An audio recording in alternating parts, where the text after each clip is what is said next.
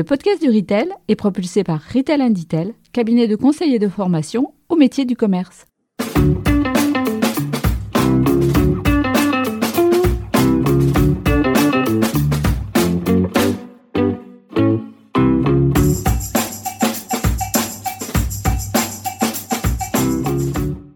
Bonjour et bienvenue sur le podcast du Retail.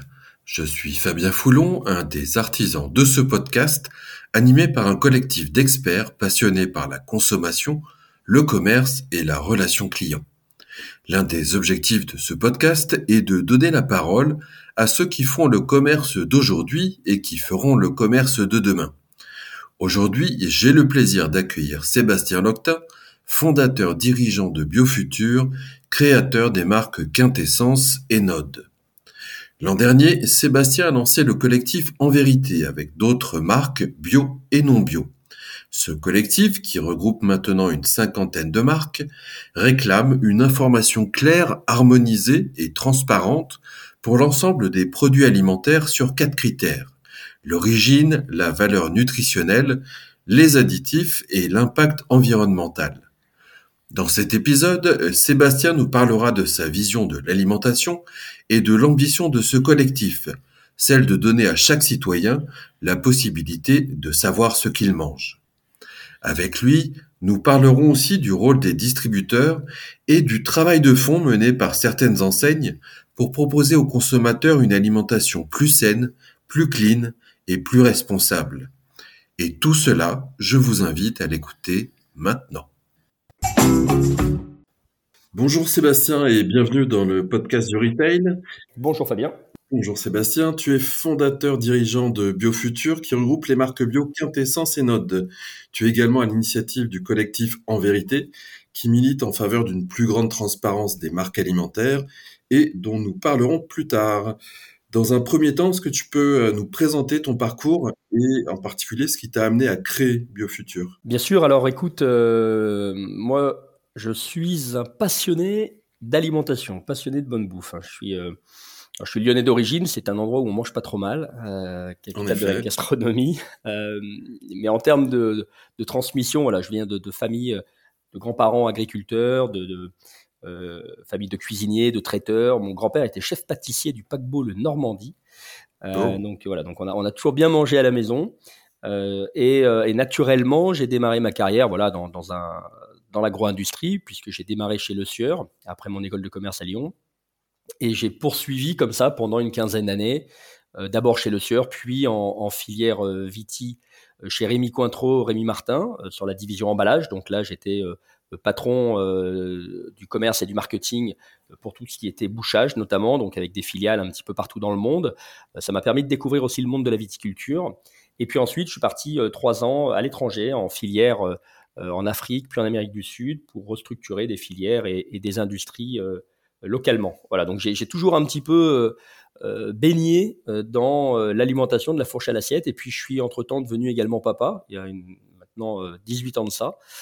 et à ce moment-là, je crois que on reprend un peu les bonnes pratiques, la transmission dont on a hérité, et, donc j'ai commencé à effectivement à me remettre à une cuisine pour mes enfants que je souhaitais la plus saine, la plus équilibrée, la plus euh, clean possible, la plus diversifiée. Et puis rapidement, je me suis rendu compte à travers, euh, à travers mes enfants que, que, ce que je faisais dans mon quotidien professionnel était assez éloigné finalement de, de la vision que j'avais euh, de l'alimentation pour mes enfants. Donc, donc, donc c'est vrai que c'est à ce moment-là que, que j'ai eu un, espèce de déclic en me disant comment est-ce que je peux euh, d'où je viens et, par rapport à ce que je fais à mes enfants, comment est-ce que je peux continuer à aller promouvoir un autre modèle alimentaire au quotidien.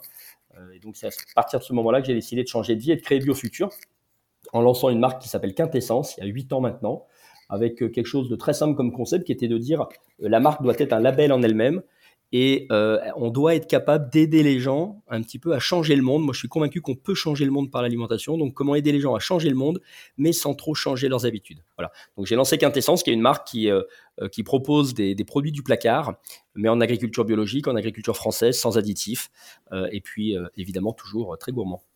Dans un premier temps, la, la création de, de, Quintessence, et si je me trompe pas, maintenant tu as également une marque euh, qui est présente en, en GMS. Et, et, du coup, qu'est-ce qui t'a motivé à un moment donné d'être présent dans les deux circuits? Ça n'a pas été un choix facile parce que quand, j'ai démarré, quand j'ai tout plaqué, j'avais vraiment à cœur de, de me recentrer sur un, modèle qui me ressemble et en tout cas qui, euh, illustre bien la vision que, j'aimerais voir euh, majoritaire pour notre société. Et, dans cette vision, il y a évidemment le produit d'abord, hein, le plus clean possible, donc ça c'était notre responsabilité.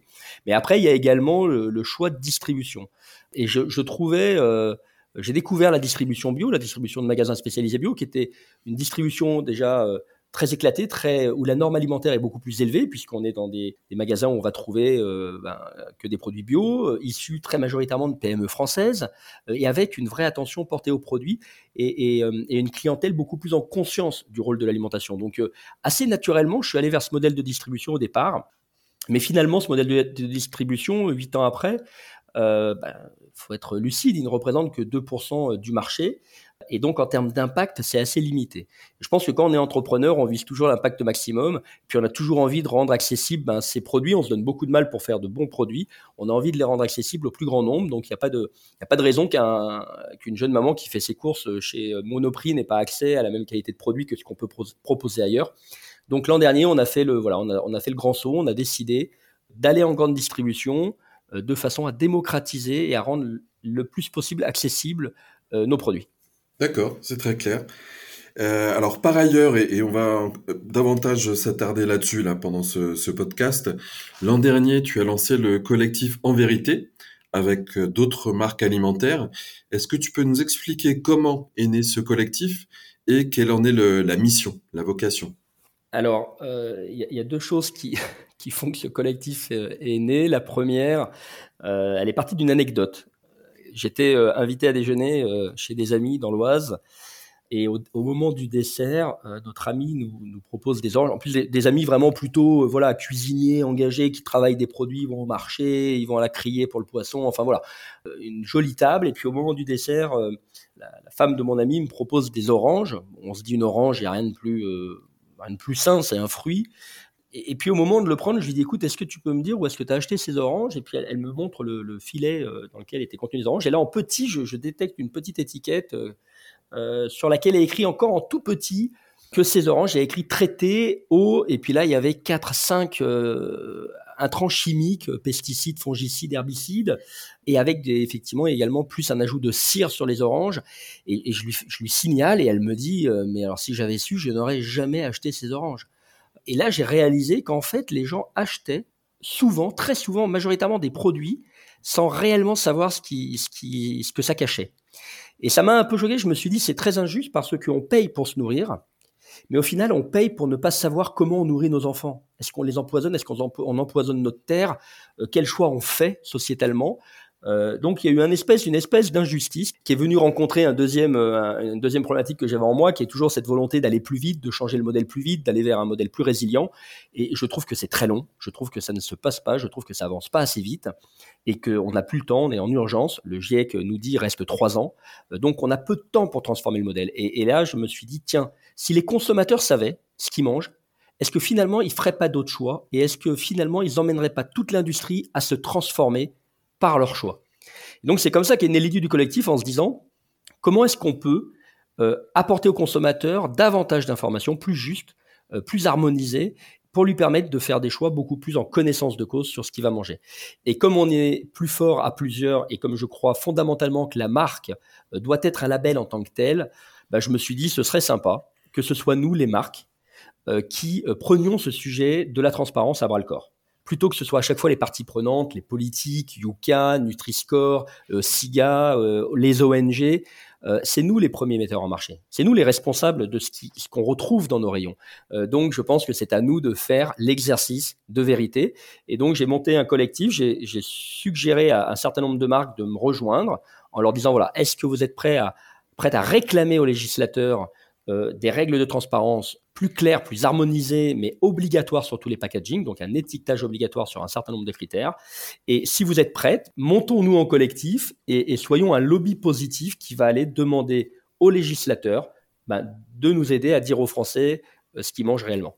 Ok, et, en termes de transparence, et donc si je comprends bien, d'informations communes, harmonisées, transparentes qu'on retrouverait sur, euh, nos produits, quels sont les critères que vous souhaitez mettre en valeur et, voir apparaître de façon transparente? Bah, Fabien, tu sais, je pense que avant d'être un, professionnel de la distribution, tu es, un citoyen et tu es un consommateur, tout comme moi. Et je pense qu'on a, quand on achète un produit, euh, c'est assez basique, les études le montrent, mais il y a beaucoup de bon sens derrière chaque achat. Un consommateur aujourd'hui, quand il mange, il a envie de savoir quoi? Il a envie de savoir d'où ça vient.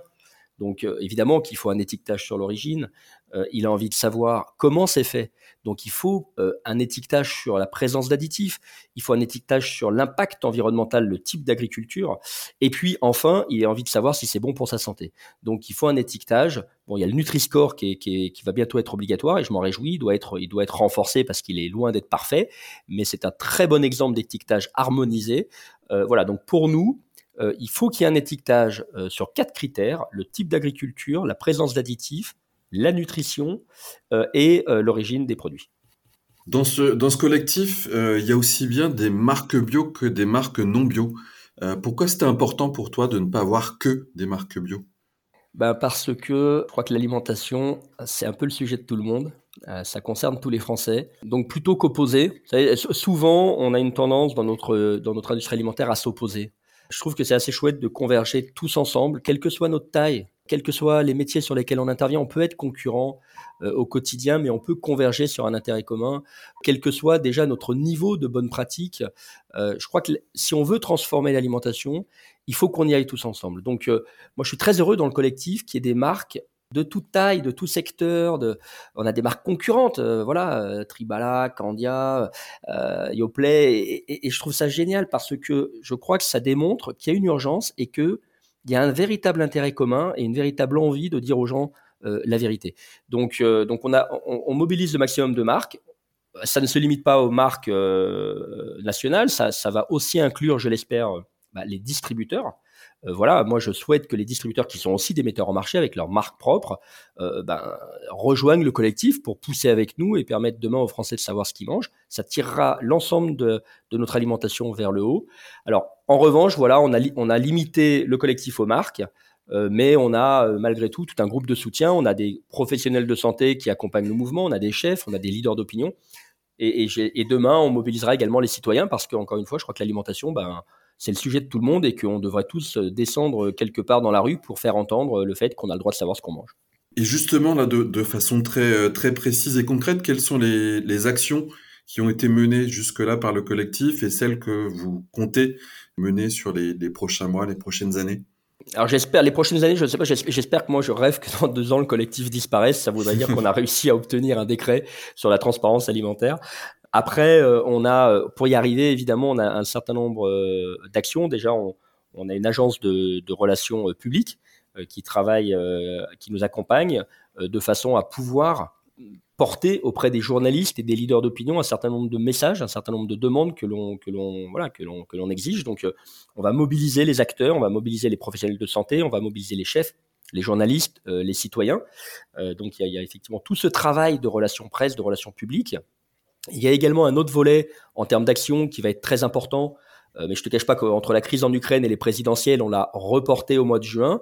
Donc on attend la nouvelle assemblée pour aller euh, justement agir euh, sur les, élus, les députés, pour les mobiliser et leur demander d'exiger avec nous cette transparence alimentaire et surtout de déposer une proposition de projet de loi sur la transparence alimentaire. moi, je trouve que quand on est un politique, il n'y a pas plus belle initiative que celle-ci. C'est-à-dire qu'on on va faire de la souveraineté alimentaire, c'est-à-dire qu'on va se placer au service du citoyen. On va, en lui permettant de savoir ce qu'il mange, euh, on va lui permettre de bien voter et on va lui permettre de décider de la société dans laquelle il veut, il veut grandir, il veut voir grandir ses enfants. Donc je trouve que il y a, vraiment un, truc magnifique en termes de responsabilité, euh, une opportunité géniale à saisir par les politiques. Et donc, on va faire un travail de lobby euh, auprès, auprès des politiques pour qu'il y ait une réglementation qui tombe sur ce sujet. Pour ceux qui nous écoutent et qui sont euh, pour euh, un grand nombre des distributeurs, continuez à écouter cette, euh, cette émission, ce podcast, parce qu'un peu plus tard, on va, on va parler également des distributeurs. Mais pour continuer là sur ce mouvement en vérité et des critères que tu nous as parlé, hein, on a bien compris qu'il y avait, qu'il y avait quatre critères, le type d'agriculture, les origines, les additifs et le dernier que j'oublie, mais qui est bien sûr la, la valeur nutritionnelle. Il y a certains de ces critères qui sont déjà couverts par des systèmes de score déjà présents sur des certains packaging ou, actuellement en test. Je pense par exemple, et en premier lieu, hein, bien sûr, au Nutri-Score pour les aspects nutritionnels, à l'indice SIGA pour les additifs et l'ultra-transformation, euh, et encore, bien sûr, à, à l'EcoScore ou au Planet Score pour les aspects environnementaux. Personnellement, moi, quand je pense à ça, j'ai toujours l'image d'Alain Prost avec sa combinaison de pilote et les logos dans tous les sens. Et je me demande toujours ben, comment tout ça va cohabiter euh, sur, sur une étiquette, un, un, packaging? Et du coup, la question euh, que je souhaitais te poser, c'est qu'est-ce que la démarche en vérité pourrait apporter par rapport à ça, et notamment en termes de simplification? Et quand même, parce que ces scores aussi a des bonnes choses dedans, euh, quelle pourrait être la contribution et l'avenir de ces différents scores? Très clairement, euh, notre revendication, elle va permettre d'apporter de la clarté et de la simplification. Aujourd'hui, tu as raison, il y a plein de labels, il y a plein de scoring euh, ou de labels qui existent, mais, mais je crois qu'il y a justement trop d'informations. Et trop d'informations tue l'information. Et aujourd'hui, une des raisons, alors pendant longtemps, une des raisons qui fait que le consommateur s'est mal nourri, ça a été l'opacité, ça a été les silences coupables, ça a été les belles histoires marketing que racontaient les marques pour cacher un peu la vérité. Et depuis 3-4 ans, euh, ce qui nuit à la, transition alimentaire, euh, c'est justement la profusion de labels. Euh, c'est hallucinant, rien que sur le type d'agriculture, entre Nature et Progrès, Déméter, euh, label bio, à, haute valeur environnementale, sans résidus de pesticides, zéro résidu de pesticides, agriculture durable, agriculture raisonnée, etc. etc. Il y a, un nombre de labels, il y a une véritable cacophonie, ce qui fait que le consommateur ne, compare des, choux et des carottes, ne retrouve pas ses petits, et tout ça, ça tire vraiment l'alimentation vers le bas. Et ça rend pas service aux entreprises qui veulent bouger. Ça rend pas service aux, marques distributeurs ou aux marques nationales qui ont envie de faire mieux parce qu'on peut pas valoriser nos, initiatives. Si on veut faire mieux, dans la mesure où on a à côté de nous quelqu'un qui va mettre trois messages euh, complètement non encadrés et différents sur son packaging, ça va venir polluer nos efforts et donc ça ne tire finalement personne vers le haut. Donc euh, le, fait de, de s'attarder sur ce qui est vraiment fondamental, c'est-à-dire les vraies attentes et les vrais critères d'impact pour les Français, euh, qu'on a cité, ces quatre critères, euh, ça apporte beaucoup de simplification. Euh, quand tu prends aujourd'hui un jambon Erta ou un jambon Fleury-Michon, tu as on pack une dizaine de messages, une dizaine d'allégations entre le port français, sans OGM, sans, sans antibiotiques, élevé sous la mer, origine France. C'est c'est colossal. Donc, il y a un moment, je pense qu'il faut rationaliser, il faut nettoyer, il faut limiter les labels. Par contre, il faut mettre des scorings qui sont réglementés, qui sont communs pour tous. Donc, la grande vertu de notre demande, ça va être de la simplification et de la clarté. Euh, si on prend un exemple ailleurs, euh, le marché des lave-vaisselle, quand tu achètes un lave-vaisselle chez Darty, entre trois lave-vaisselle, tu as sur chaque lave-vaisselle, tu as deux étiquetages harmonisés, un pour la consommation d'eau, un pour la consommation d'énergie. En un coup d'œil, tu comprends lesquels sont les mieux disants et tu décides après de payer un peu plus cher pour ça ou pas. Euh, on doit arriver sur l'alimentation à avoir cette rationalisation sur des critères d'impact importants qui vont permettre aux consommateurs en un coup d'œil de faire le choix qui leur paraît le plus juste entre le prix, euh, l'impact environnemental, la nutrition, euh, l'origine. Euh, donc, donc ça va apporter beaucoup de simplification et ça va apporter beaucoup de clarté au niveau du consommateur. Après, il y a des scorings qui existent, qui sont effectivement, qui permettent déjà de couvrir partiellement ce qu'on demande. Alors, tu parlais du Nutri-Score, du Planet Score, de l'EcoScore. Alors, le Nutri-Score, je trouve que c'est un exercice fabuleux parce que le Nutri-Score, il a démontré déjà que c'est possible d'arriver à un étiquetage harmonisé et simplifié sur un sujet complexe qu'est la nutrition. Il faut remettre ça dans son contexte, c'était il y a 20 ans, Serge Erkberg, tout seul, il a commencé à porter ce sujet. Il a été accompagné par Richard Ramos, le député, et ils ont réussi en 20 ans euh, à faire aboutir quelque chose. Là où tout le monde dit c'est impossible d'avoir des étiquetages harmonisés euh, sur un certain nombre de critères, c'est faux. C'est tout à fait possible, ça a été démontré et ça fonctionne. C'est-à-dire qu'on se rend bien compte que l'arrivée du Nutri-Score est en train, toutes les R&D sont en train de travailler sur du Nutri-Score A ou B. Donc c'est hyper positif en termes d'impact. Maintenant, le Nutri-Score, il existe, il est bien exécuté, il est très clair, très compréhensible pour le consommateur, c'est très ludique, mais il a des failles. Une des, grosses failles du Nutri-Score, bah, c'est le sujet de l'ultra-transformation. On ne peut pas laisser l'ultra-transformation dans l'angle mort de la nutrition. C'est pas possible. On, arrive euh, à des, après à des, à des interprétations ou à des, notations qui sont absurdes et que le consommateur ne comprend pas. Tu vas acheter un, un street fries beef barbecue ultra transformé avec 15 additifs de chez McCain qui sera Nutri-Score A et à côté de ça, tu auras euh, des produits qui sont des produits terroirs bruts, euh, non transformés, qui seront Nutri-Score C ou D. c'est illisible pour les Français. Donc il faut impérativement que le Nutri-Score soit vive une V2 d'urgence s'il veut, veut, rester vraiment crédible et, et tirer l'industrie dans le bon sens. Et je, moi, idéalement, mais ça, ça n'engage vraiment que moi, je pense que SIGA, qui est un excellent référentiel sur l'ultra-transformation, devrait peut-être merger avec le Nutri-Score pour renforcer le Nutri-Score sur cette dimension de l'ultra-transformation et avoir un référentiel qui soit vraiment solide euh, sur, le plan, euh, sur le plan de la nutrition. Après, Planet Score, EcoScore pour l'impact environnemental, là, il y a un débat effectivement à l'Assemblée. Moi, je pense que, euh, à titre personnel, c'est pareil, je suis vigilant sur la notion de bon sens. Le Planet Score me semble peut-être un peu plus cohérent sur certains sujets que l'EcoScore. Quand tu prends euh, par exemple un œuf de poule élevé en plein air euh, bio euh, en France et qu'il est moins bien noté qu'un œuf de batterie pour des raisons uniquement de bilan carbone, on a quelque chose que le français comprendra pas. Un français peut pas comprendre qu'un œuf de batterie soit mieux noté qu'un œuf de poule élevé en plein air en agriculture biologique. Donc, et, le Planet Score, en plus, en termes d'expression, euh, met davantage en avant les notions de, biodiversité, la, notion de, bien-être animal. Je pense que c'est des critères également qui sont importants pour les Français. Donc, euh, donc aujourd'hui, il y a des scorings qui existent. L'idée, c'est pas de réinventer la poudre, mais au contraire, c'est d'utiliser ceux qui sont performants pour les rendre obligatoires on pack. Et cette, idée, effectivement, assez, intéressante de, fusionner euh, éventuellement plusieurs, plusieurs scores, plusieurs indicateurs. Par exemple, intégrer l'indice SIGA dans le Nutri-Score pour simplifier, enfin, qui a un seul score au lieu de deux, mais, mais qui prennent davantage en compte euh, le critère de l'ultra-transformation. Oui, et puis je pense que tu sais, il y, a aussi un truc qui est important, c'est qu'on a une tendance, euh, euh, les marques, et voire même d'une manière générale les politiques, on a une tendance à attendre d'avoir quelque chose de parfait pour le mettre en œuvre. Et, et c'est dommage parce que tu vois, le Nutri-Score, s'il avait attendu d'être parfait pour être mis en œuvre, il n'aurait jamais vu le jour. Donc, il a vu le jour, il, fait progresser, il, donne une information euh, qui est crédible aux Français, en tout cas qui est lisible. Il va être rendu obligatoire et ça va être le même pour tous, donc on va pouvoir tous être évalués avec un même indicateur. Donc c'est génial, c'est un grand pas en avant. Et, c'est beaucoup plus simple de faire une V2 pour rendre meilleur quelque chose qui existe que d'attendre que ce soit parfait pour le lancer. Donc, euh, donc sur les autres critères, euh, moi ce que j'ai envie de dire à notre industrie, c'est de dire plutôt que d'opposer euh, Planet Score, Score, plutôt que de se dire est-ce que le Franco Score sur l'origine est parfait ou pas, bah c'est un moment, lançons-nous. Lançons-nous. Si déjà c'est beaucoup mieux que ce qu'on fait aujourd'hui, lançons-nous, mettons-le en œuvre, euh, faisons du test and learn, apprenons en marchant, améliorons ce qui, doit être amélioré dans le temps, mais, mais, mais avançons, démarrons, on n'a plus le temps. Alors jusque-là, on a, surtout parlé marque et produit, on va, on va parler maintenant distributeur. Euh, est-ce que tu peux peut-être déjà nous, nous dire parmi les, différents distributeurs, est-ce qu'il y a des, initiatives qui retiennent particulièrement ton, ton, attention pardon, en termes de transparence ou d'exigence? Alors, il y en a beaucoup. Euh, il y a beaucoup d'initiatives hein, dont on entend parler. On, pense un peu à l'acte for food de Carrefour.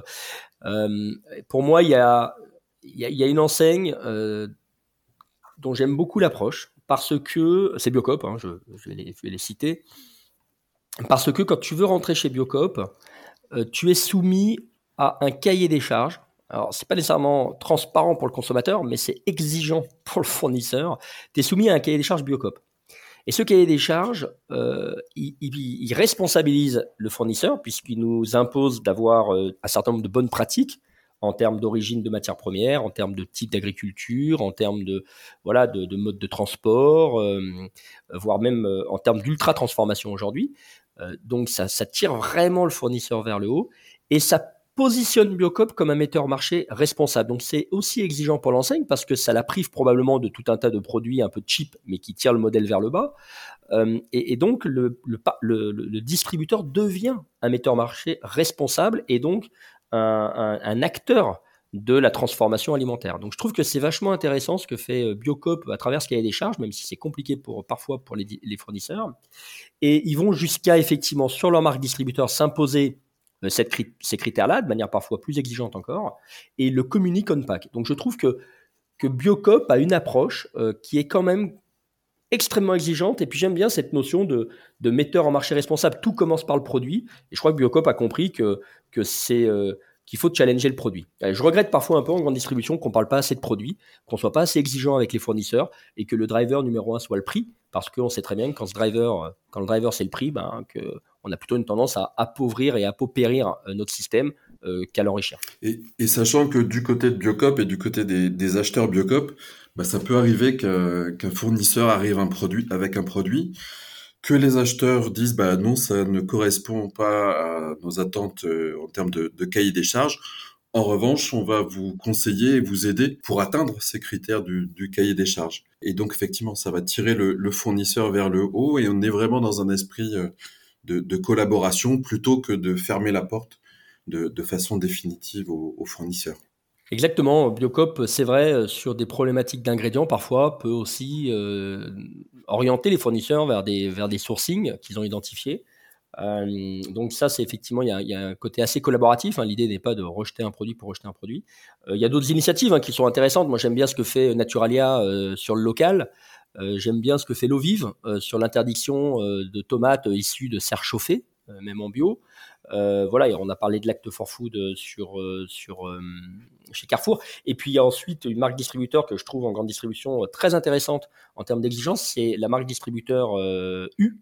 les produits U, il y, a, il y, a, aussi un cahier des charges que, je trouve solide. Mais alors sur leur marque distributeur, il faudrait peut-être l'imposer à l'ensemble des produits qu'ils ont en rayon, mais, mais sur leur marque distributeur, il y a un vrai travail qui est, qui est remarquable, qui est fait par Stéphanie Guillonneau.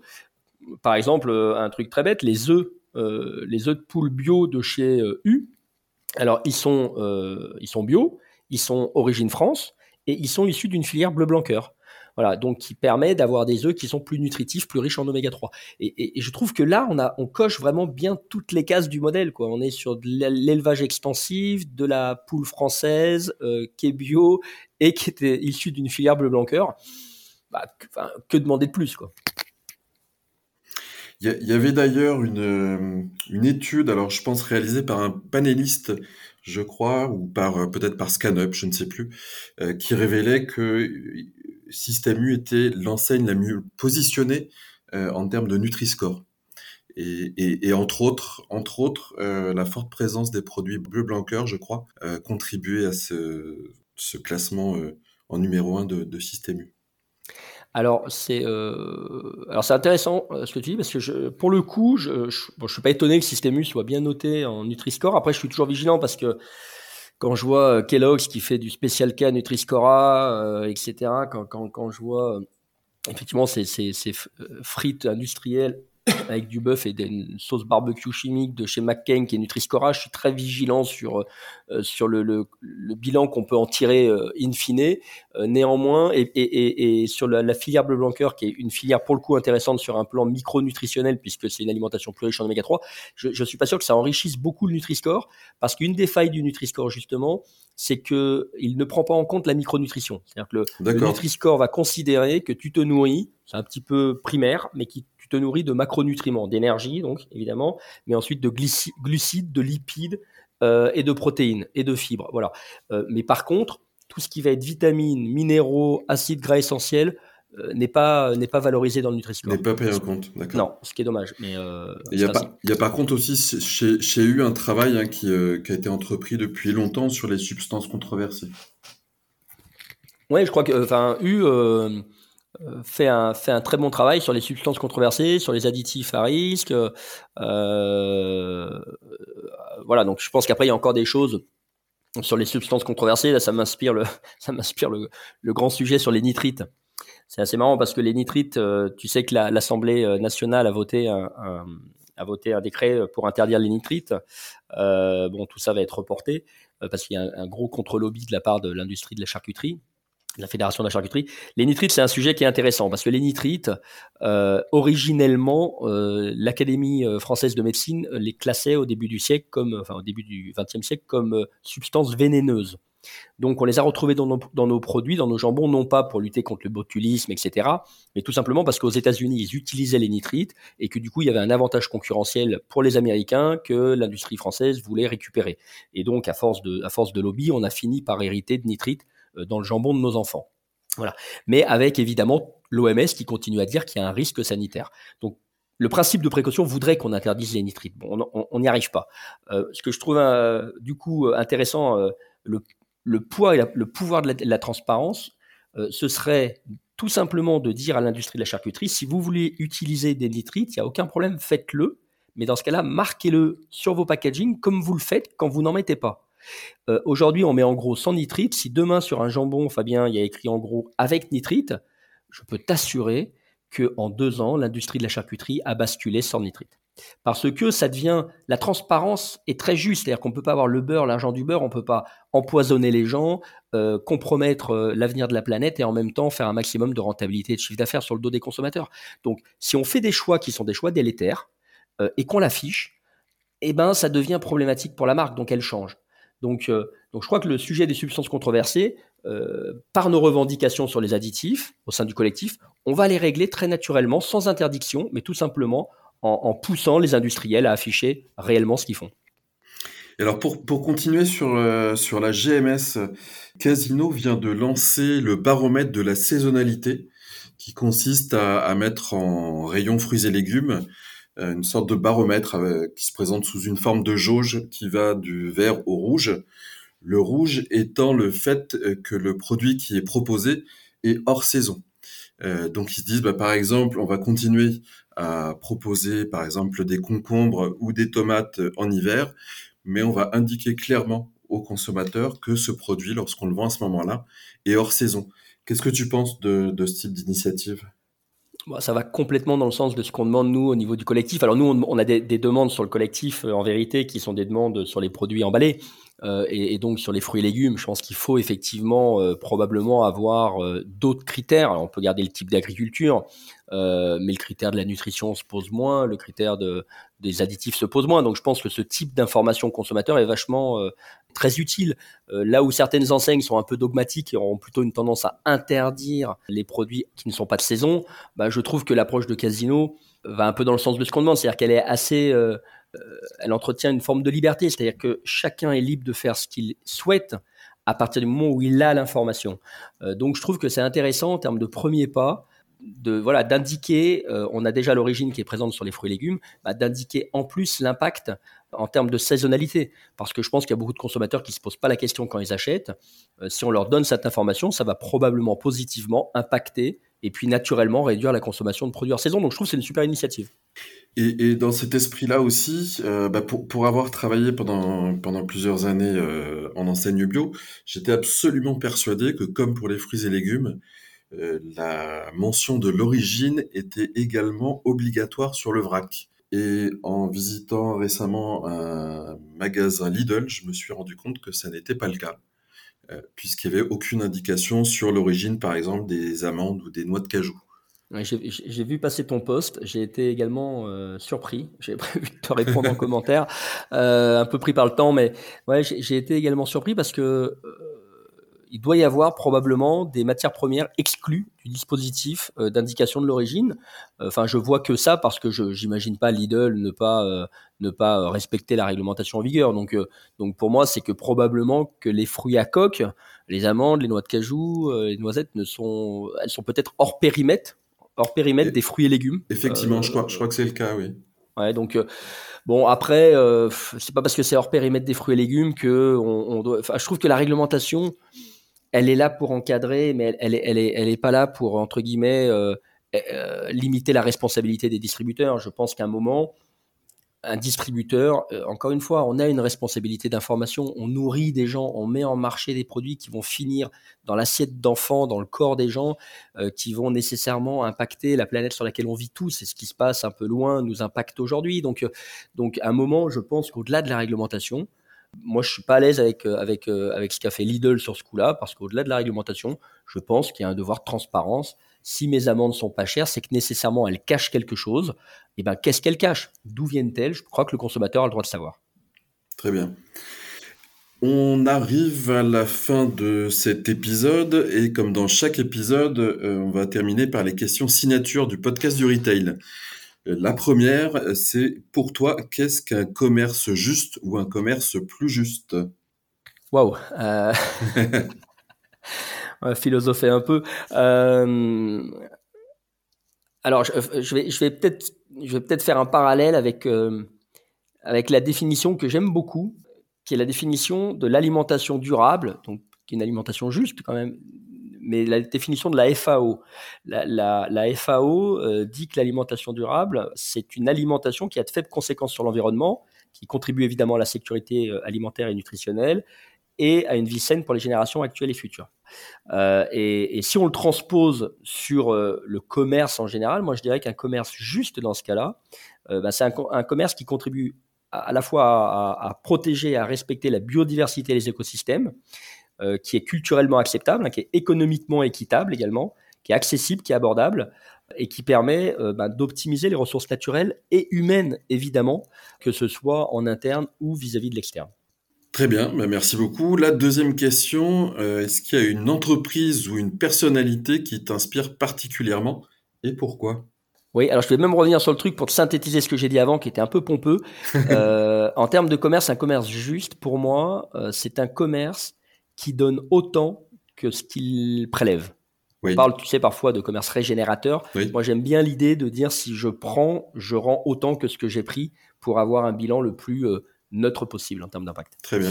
Voilà. Euh, donc, oui, pour revenir sur ta question sur, euh, tu m'as dit une entreprise ou une personnalité qui m'inspire, c'est ça? Oui, exactement. Ok. bah, il y en a un paquet, parce que moi, j'aime beaucoup me nourrir des, des, bonnes pratiques des uns des autres. Donc, il y en a beaucoup.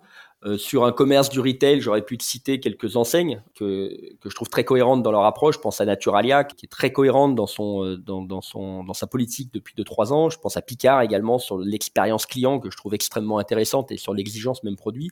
Je pense à la ruche qui dit oui en commerce de, évidemment de, euh, circuit un peu plus court. Euh, donc ça, ça, ça, m'inspire beaucoup en termes de, en termes de, de modèle de distribution.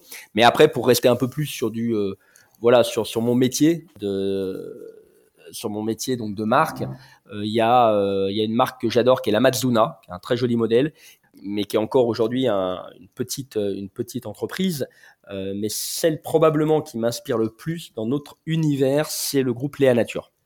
je te dis ça pourquoi? Parce que je trouve que depuis une quinzaine d'années que le groupe Léa Nature existe, il y a toujours eu beaucoup de cohérence dans le déploiement dans le déploiement des offres, dans le déploiement du groupe, euh, dans la, verticalité au niveau euh, de l'intégration d'un certain nombre de filières.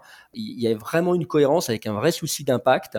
Et si tout n'est pas parfait, globalement, je trouve que vraiment, c'est un, joli modèle qui a démontré qu'on pouvait démarrer de rien et arriver quand même c'est un groupe qui doit faire 500 millions d'euros de chiffre d'affaires, donc là on est quand même sur quelque chose de complètement scalable euh, et qui a démontré qu'on peut devenir un acteur majeur du commerce euh, en restant euh, un acteur durable, un acteur juste, un acteur qui, est, qui essaye effectivement d'avoir un impact positif.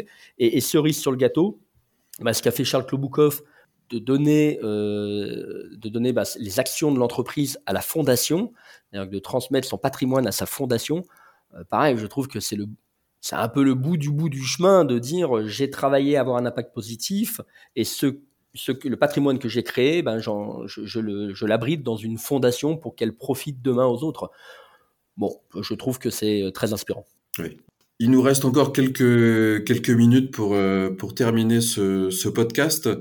En quelques mots, pour, euh, pour conclure, quel, quel message tu souhaiterais faire passer à la fois aux marques et aux, aux distributeurs?